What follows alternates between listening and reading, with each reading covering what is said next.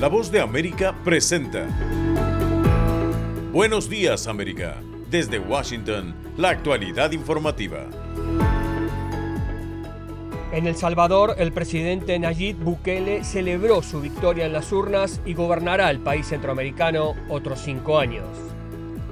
Estados Unidos continuará atacando milicias respaldadas por Irán en Oriente Medio con el objetivo de debilitar sus capacidades militares.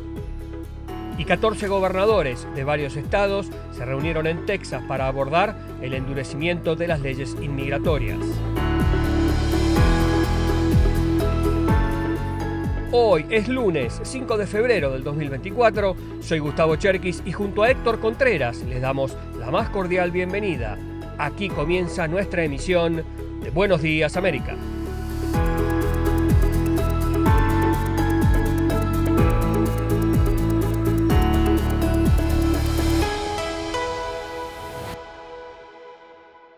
El presidente Nayib Bukele, tras declararse ganador de las elecciones presidenciales, aseguró que El Salvador será el primer país democrático con un partido único. Neri Mabel Reyes tiene los detalles.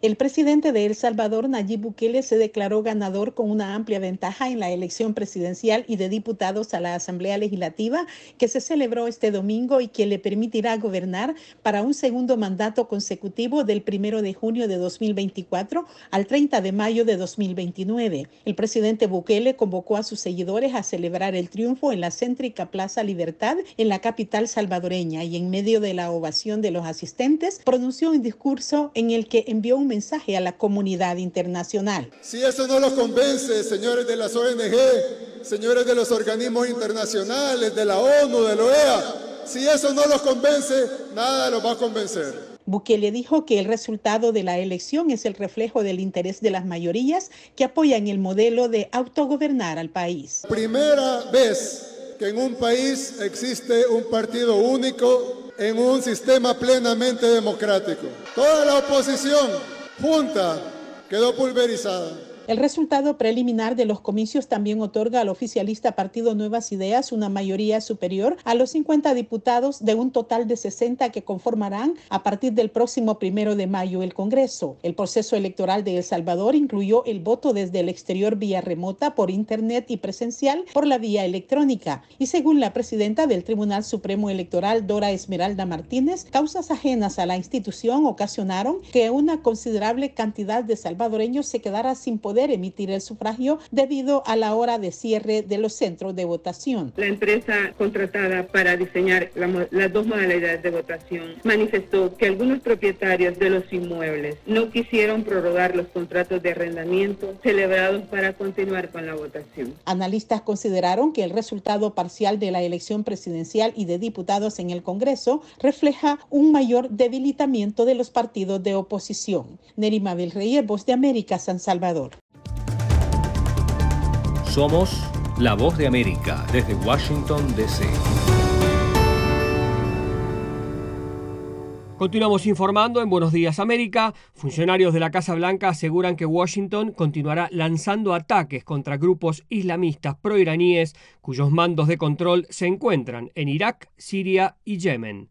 Judith Martín Rodríguez tiene los detalles durante el fin de semana y en el marco del conflicto entre Israel y Hamas, que pese a los esfuerzos diplomáticos se ha expandido por Oriente Medio, militares estadounidenses ejecutaron múltiples ataques contra facciones islamistas en Irak y Siria como respuesta al ataque contra la base militar estadounidense Torre 22 en territorio jordano y que provocó la muerte de tres de sus miembros. En tanto, desde Washington, el asesor de seguridad nacional de la Casa Blanca, Jake Sullivan, en declaraciones para el programa Meet the Press de la cadena de noticias NBC, aseguró que tienen el propósito de tomar medidas adicionales para continuar enviando un mensaje sin confusiones. Estados Unidos responderá cuando sus fuerzas sean atacadas, cuando nuestra gente muera, recalcó el asesor de seguridad nacional de la Casa Blanca. De forma casi paralela, Estados Unidos y Gran Bretaña lanzaron una ofensiva múltiple contra 36 objetivos hutíes en Yemen El mando central de Estados Unidos justificó que uno de sus ataques fue en defensa propia contra un misil crucero terrestre UTI, mientras que atacaron otros cuatro misiles crucero antibuque que aseguran estaban preparados para lanzarse contra barcos en el Mar Rojo. Mientras tanto, el secretario estadounidense de Estado Anthony Blinken emprendió su quinta gira por la región desde el 7 de octubre de 2023, un viaje que se prolongará durante cuatro intensas jornadas y que incluye paradas en Arabia Saudí, Egipto, Qatar, Israel y Cisjordania. Según informan desde la diplomacia estadounidense, la misión del secretario Blinken continúa siendo alcanzar un acuerdo que asegure la liberación de todos los rehenes en manos de Hamas a través de una pausa humanitaria que permita la entrega sostenida de asistencia humanitaria para la población civil en Gaza. La defensa del personal estadounidense en la región y el derecho a la libre navegación en el Mar Rojo también son asuntos que se abordarán en este viaje mientras continuarán las conversaciones sobre cómo establecer una región más integrada y pacífica que incluya una seguridad duradera para israelíes y palestinos por igual. Judith Martín Rodríguez, Voz de América. Por otra parte, los israelíes se adaptan a la idea de meses de guerra, mientras muchas familias tienen seres queridos que combaten en Gaza. Nuestra colega Celia Mendoza informa desde Jerusalén. Tras el ataque del 7 de octubre, las familias israelíes ahora enfrentan el peso de la guerra. David Cass y su familia son un ejemplo. Porque son reservistas, nuestros hijos fueron entrenados por algunas semanas con el fin de cubrir nuevas posiciones y los asignaron a unidades de las que no habían formado parte previamente porque crearon nuevas unidades. ¿Cómo pueden acostumbrarse tan rápidamente? Al principio pensamos que iban a estar fuera, luego empezamos a entender que estaban dentro. Su hijo mayor, padre de tres niñas, le contestó una videollamada desde Gaza.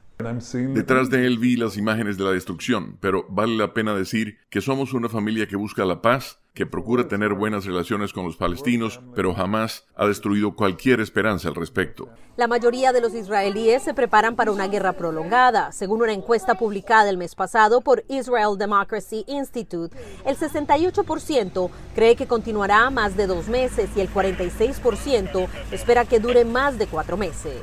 El profesor Amihail Cohen, Senior Fellow de Israel Democracy Institute, habló con la voz de América al respecto.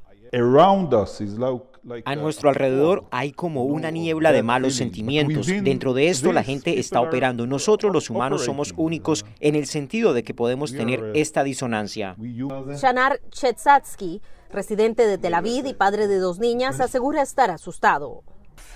Siempre estoy pensando si queremos quedarnos o no aquí en Israel, así como suena de difícil. Chanar dice que desea mantenerse optimista sobre la posibilidad de una solución política. Celia Mendoza, Voz de América, Jerusalén. Están escuchando Buenos Días América. Hacemos una pausa y ya volvemos. Conversando con la Voz de América, un espacio de entrevistas sobre los temas más destacados y que generan polémica con nuestros periodistas y corresponsales. Todos los días un tema abordado en profundidad en un podcast a través de nuestro canal YouTube, la página web vozdeamerica.com y a través de la red de afiliadas de América Latina y el Caribe.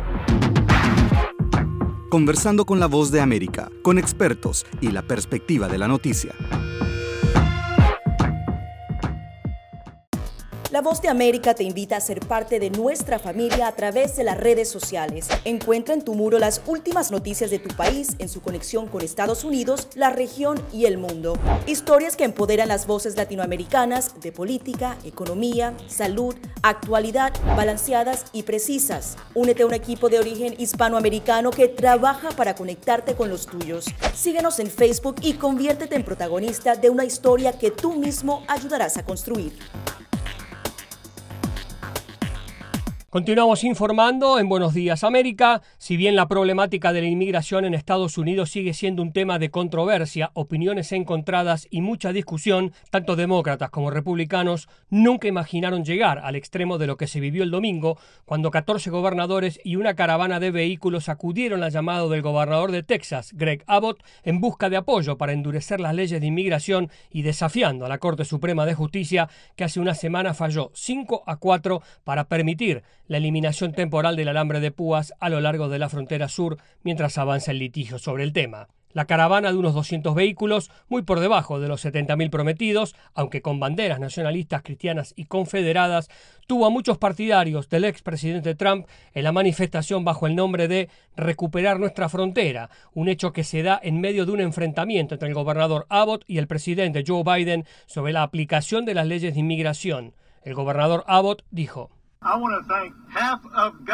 Quiero agradecer a la mitad de los gobernadores de los Estados Unidos por apoyar a Texas con mensaje claro que decimos en voz alta, vamos a respetar y garantizar la constitución y las leyes de inmigración de Estados Unidos, asegurar nuestras fronteras y defendernos de un peligro inminente o una invasión. Por su parte, los legisladores demócratas acusan al gobernador Abbott de incitar a la violencia en la frontera entre Estados Unidos y México al utilizar un lenguaje intolerante. Los demócratas de Texas dijeron que el gobernador Abbott está siendo irresponsable y creando un ambiente para la violencia en lugar de buscar consenso y soluciones para arreglar un sistema de inmigración fallido. La representante demócrata por Texas, Sheila Jackson Lee, dijo en declaraciones a la cadena de noticias CNN. Uh, no hay duda de que lo que está haciendo el gobernador Abbott es violar la ley y desafiar a la Corte Suprema de Justicia. Lo que no entiende es que no tiene poder supremo. Joaquín Castro, demócrata por Texas, agregó textualmente que el gobernador Abbott está provocando el sentimiento antiinmigrante más virulento en una generación y añadió que eso conducirá a la discriminación racial de los latinos estadounidenses. Este último enfrentamiento muestra que republicanos y demócratas siguen muy distanciados en cuanto a una solución en torno a la inmigración y que los vaivenes políticos son probablemente todo lo que el país obtendrá rumbo a las elecciones del 2024. En otra información, al otro lado del mundo, muy lejos de Washington, D.C., están las Islas Marianas del Norte, un territorio estadounidense en el medio del vasto Océano Pacífico y es considerado el único lugar en los Estados Unidos donde los ciudadanos chinos pueden ingresar sin visa hasta por 14 días. Sin embargo, esto podría cambiar en los próximos meses, ya que algunos congresistas quieren cerrar ese programa. El gobernador de la Mancomunidad de las Islas Marianas del Norte, Arnold Palacios, habló sobre esta situación con la voz de América y explicó cómo esta iniciativa se ha convertido en una fuente lucrativa de visitantes que ha ayudado a fomentar el turismo. Antes de la pandemia, entre el 45 y el 48% de los turistas que llegaban a la mancomunidad provenían de China continental, unas 180.000 personas. Sin embargo, para el representante republicano por Florida, Neil Dunn, el programa abrió una puerta trasera a los ciudadanos chinos que ingresaban ilegalmente en las islas vendiendo drogas o tal vez recuperando información de inteligencia sobre instalaciones militares estratégicas estadounidenses en la región. Sobre este tema, el legislador dijo textualmente, fue algo honesto intentarlo, pero se convierte en un vacío legal que los chinos aprovechan. En una carta al Departamento de Seguridad Nacional, Don y otros 31 republicanos en el Congreso pidieron cerrar esa laguna jurídica, exigiendo que los ciudadanos chinos obtengan una visa de turismo para visitar las islas. Hasta el momento el Departamento de Seguridad Nacional de los Estados Unidos no respondió a un correo electrónico enviado por la Voz de América solicitando una respuesta masiva. Además del tema de las visas, el gobernador Palacios dijo que también está lidiando con una entrada ilegal a la región. En septiembre, más de una docena de ciudadanos chinos fueron procesados por ingresar ilegalmente a Guam, alquilando un barco desde una de las islas de la mancomunidad. La isla de Guam alberga la base de la Fuerza Aérea Anderson, una de las más grandes de Estados Unidos en la región, razón por la cual este tipo de acciones despiertan sospechas adicionales y es un motivo de preocupación, según asegura la máxima autoridad del territorio insular. En enero, el gobernador Palacios vino a Washington para pedirle al Departamento de Seguridad Nacional que endureciera el proceso de investigación de antecedentes para los visitantes chinos. Por su parte, el gobierno central ha propuesto controles electrónicos adicionales, pero mantiene el permiso para ingresar a la mancomunidad durante dos semanas sin visa, algo que podría cambiar en los próximos meses. Esto es Buenos Días América. Hacemos una pausa y enseguida volvemos. Hollywood, Broadway teatro, redes sociales, fotografía, estilos de vida, jazz, festivales y conciertos, premios a lo mejor del cine. Tres minutos con lo más destacado de la música popular estadounidense e internacional y las noticias del espectáculo. De todo un poco en el mundo del entretenimiento de lunes a viernes con un servidor Alejandro Escalona, desde La Voz de América en Washington. Estas son las noticias. A tempranas horas de la mañana, acompañado por sus aliados políticos, el presidente... No coincide con la medida unilateral implementada por el gobierno de Estados Unidos. Que ya por precaución han recomendado no viajar a la zona estos son los corresponsales de La Voz de América. Álvaro Algarra, Voz de América, Caracas. Giselle Jacome, Quito, Ecuador, Voz de América. Juan Ignacio González Prieto, Voz de América, Buenos Aires, Argentina. Llevando siempre la información desde el lugar de los hechos. La economía de Uruguay lleva 15 años de crecimiento ininterrumpido. Fue designado con 94 votos de los 128 asambleístas que forman. Sara Pablo, Voz de América, Ciudad de México. Nerima Mabel Reyes, Voz de América, San Salvador. La Voz de América ofreciendo información de lo que sucede en Estados Unidos, América Latina y el mundo.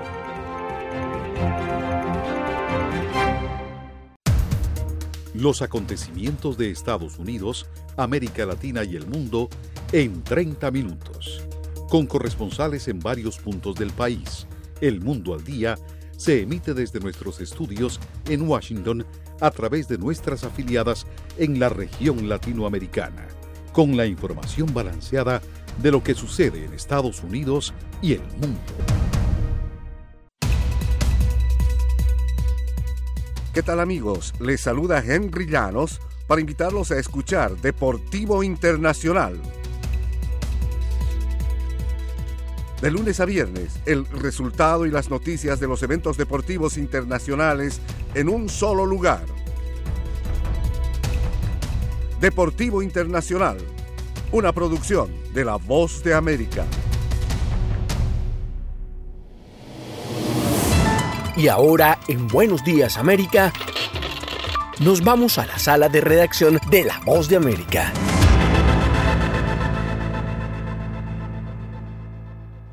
Chile se mantiene en estado de excepción y alerta frente a los incendios forestales que preliminarmente han causado la muerte de más de 50 personas y 300 desaparecidos, convirtiéndose en una enorme tragedia para el país.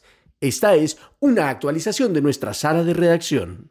El gobierno de Chile informó que los graves incendios forestales que azotan la zona centro-sur del país en las cercanías a Valparaíso, 100 kilómetros al este de la capital Santiago, ya han dejado al menos 99 muertos, transformándose en uno de los más mortíferos de la historia reciente de esta nación. El presidente Gabriel Boric se dirigió el domingo a la zona para supervisar personalmente las tareas de apoyo y recuperación de los restos de los fallecidos, el apoyo al orden público con más carabineros y la investigación del origen de los incendios. El mandatario chileno advirtió que la cifra de víctimas irá en aumento dada la dimensión que está tomando la tragedia, que deja además 43 mil hectáreas quemadas, lo que es casi la mitad de la extensión de la capital. Esta es la tragedia más grande que hemos vivido como país desde el terremoto del 27 de febrero del año 2010. Lo digo para que seamos capaces de dimensionar el dolor. Quiero comunicarles que he decretado duelo nacional por dos días porque es Chile entero el que sufre y llora a nuestros muertos.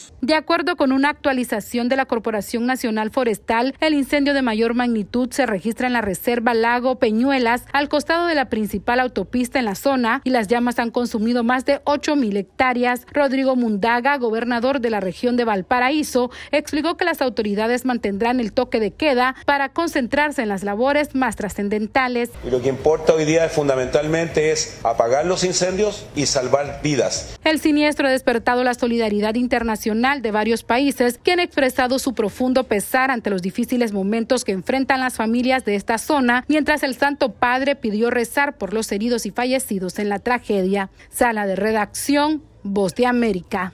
En otra información, la posibilidad de que se restablezcan las sanciones estadounidenses sobre la industria petrolera de Venezuela tendrá un impacto considerable sobre el crecimiento económico del país durante el 2024. Carolina Alcalde tiene los detalles. La decisión del gobierno de Estados Unidos de reimponer sanciones sobre la industria petrolera venezolana a partir de abril, cuando expiran las licencias que otorgó en octubre del año pasado tras la firma de un acuerdo sobre garantías electorales entre el gobierno y la oposición, tendrá importantes implicaciones para la economía venezolana en 2024. Luis Bárcenas, economista jefe de la firma Ecoanalítica, explica que el cese de las licencias, consecuencia de las recientes acciones del gobierno venezolano, que son consideradas una violación a los acuerdos de Barbados, ocasionará un menor crecimiento de los ingresos por vías petroleras.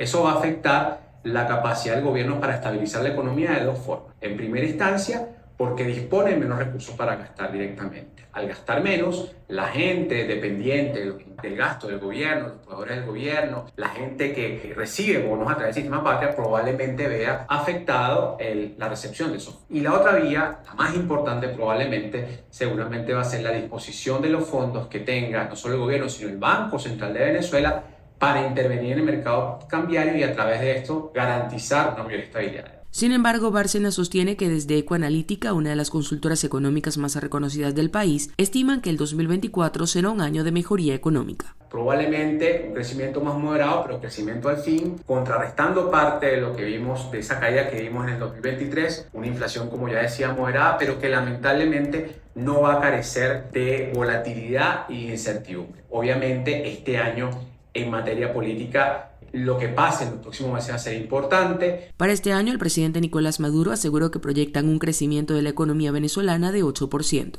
Carolina Alcalde, Voz de América, Caracas.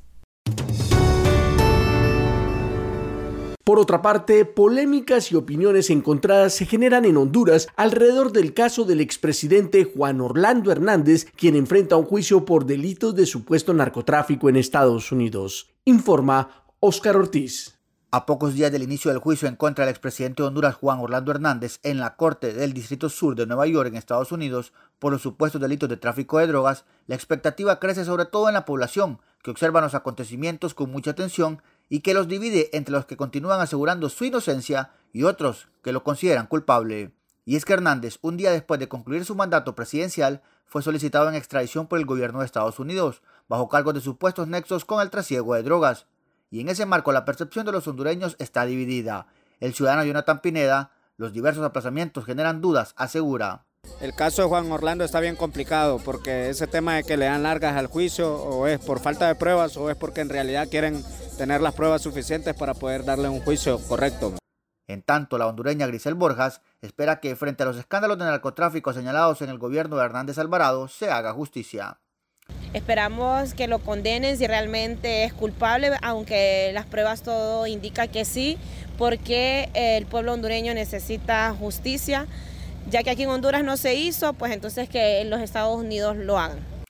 Por su parte, Ana García, esposa del exmandatario Hernández, denunció la situación que enfrentan. Que Juan Orlando está en un estado de indefensión. Anticipamos que dadas estas circunstancias no tendrá un juicio justo. Dentro de este proceso también serán juzgados Juan Carlos El Tigre Bonía, ex jefe de la Policía de Honduras, y el ex policía Mauricio Hernández. Este último se ha declarado culpable de tráfico de drogas y podría no participar en el juicio. El juicio para Juan Orlando Hernández está programado para el 12 de febrero en la Corte Federal de Nueva York. La defensa de Hernández presentó una nueva solicitud de reprogramación de juicio por más de tres meses, pero el juez Castell no ha tomado aún una decisión. Oscar Ortiz, Voz de América, Tegucigalpa. Están escuchando Buenos Días América. Hacemos una pausa y ya volvemos. De costa a costa. Toda mi familia está en... De frontera a frontera. ecuatorianas que están llegando... Los sucesos que ocurren en todo Estados Unidos y más impactan a Latinoamérica. le hacemos un llamado para que esté... Estados Unidos al día. De lunes a viernes, la información con Tony Cano desde la voz de América en Washington por su emisora local favorita en América Latina.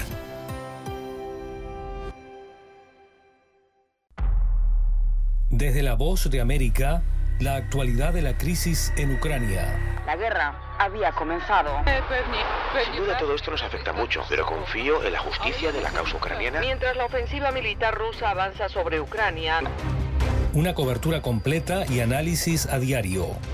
Todos sus habitantes quieren escapar cuanto antes. Salvador no escapará a los efectos. El ejército ucraniano dice que la cantidad de ataques de artillería en la... Haciéndose audible la invasión en Ucrania. Guatemala condenó enérgicamente la tensión que crece entre Ucrania y Rusia. Sintonícenos y síganos en las redes sociales como Voz de América.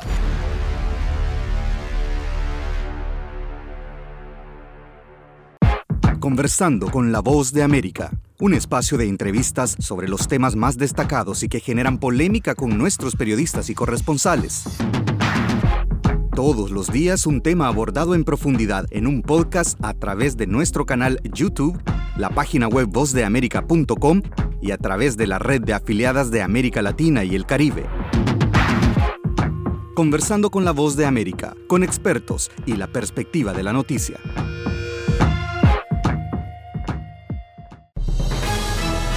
Momento deportivo en La Voz de América. Les informa Henry Llanos. Los criollos de Caguas de Puerto Rico superaron 6-2 a los tiburones de la Guaira de Venezuela para colocarse en segundo lugar con récord de 3-1 y con dos juegos por disputar en la ronda de todos contra todos de la Serie del Caribe que otorga cuatro pases a semifinales. Puerto Rico se puso adelante en la primera entrada cuando JC Escarra empujó una carrera con un sencillo y posteriormente anotó con un error del parador en corto Ejire Adrianza. Brian Torres alargó la ventaja al producir con un rodado en el segundo inning y Jack López puso la pizarra 4-0 en el cuarto con elevado de sacrificio. Aunque Venezuela se acercó con dos anotaciones, Dani Ortiz remolcó una con un rodado y López una más con otro elevado de sacrificio para poner las cifras definitivas en este partido tan importante de la Serie del Caribe. Y la final de la Copa Mundial de 2026 será en el Estadio MetLife en East Rutherford, Nueva Jersey, el 19 de julio. La FIFA hizo el anuncio el domingo en un estudio de televisión en Miami con el partido inaugural disputándose en el Estadio Azteca en la Ciudad de México el 11 de junio y la final en la casa de los Jets y Giants de Nueva York de la NFL. Será una celebración de nuestra diversidad y nuestros valores, dijo el gobernador de Nueva Jersey, Phil Murphy, en una entrevista telefónica. Lo importante será lo que nos conducirá a esa fecha y un legado que perdurará por décadas. El Azteca hará historia al convertirse en el primer estadio que recibe tres partidos inaugurales del Mundial de Fútbol organizado por la FIFA. Lo hizo anteriormente en las ediciones de 1970 y 1986. Henry Llanos, Voz de América, Washington.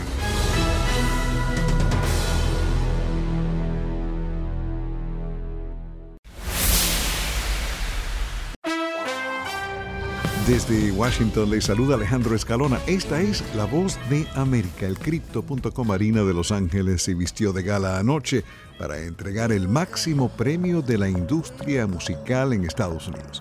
La ceremonia de entrega del Grammy 2024 fue vista por, citamos, millones de telespectadores a escala global, según cifras aún no definitivas de la cadena CBS y el servicio de streaming Paramount Plus. Sisa, Billy Joel, Billie Eilish, Dua Lipa y Travis Scott actuaron en vivo. Trevor Noah, el anfitrión de la ceremonia, conocido por haber presentado The Daily Show de Comedy Central de 2015 a 2022, recientemente ganó un Emmy en la categoría de mejor serie de entrevistas. Como son tantos, durante la semana estaremos desglosando la lista de ganadores de la 66 ceremonia anual del Grammy.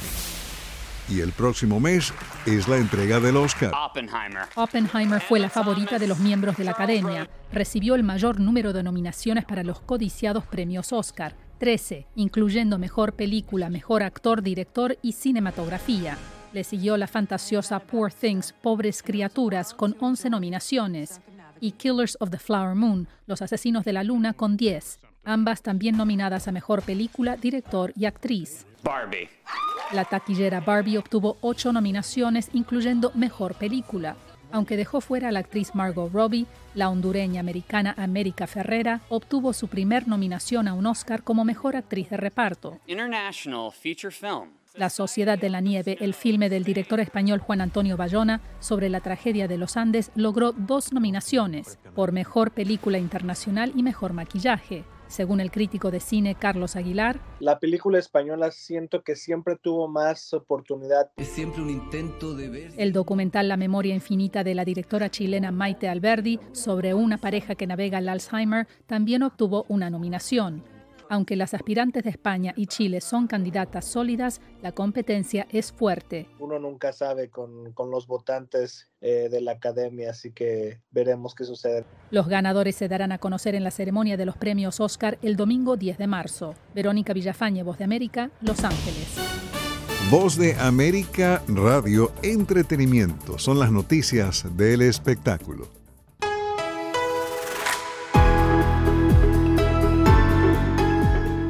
Y hasta aquí, buenos días América, pero las noticias siguen. Soy Héctor Contreras y les agradezco la sintonía.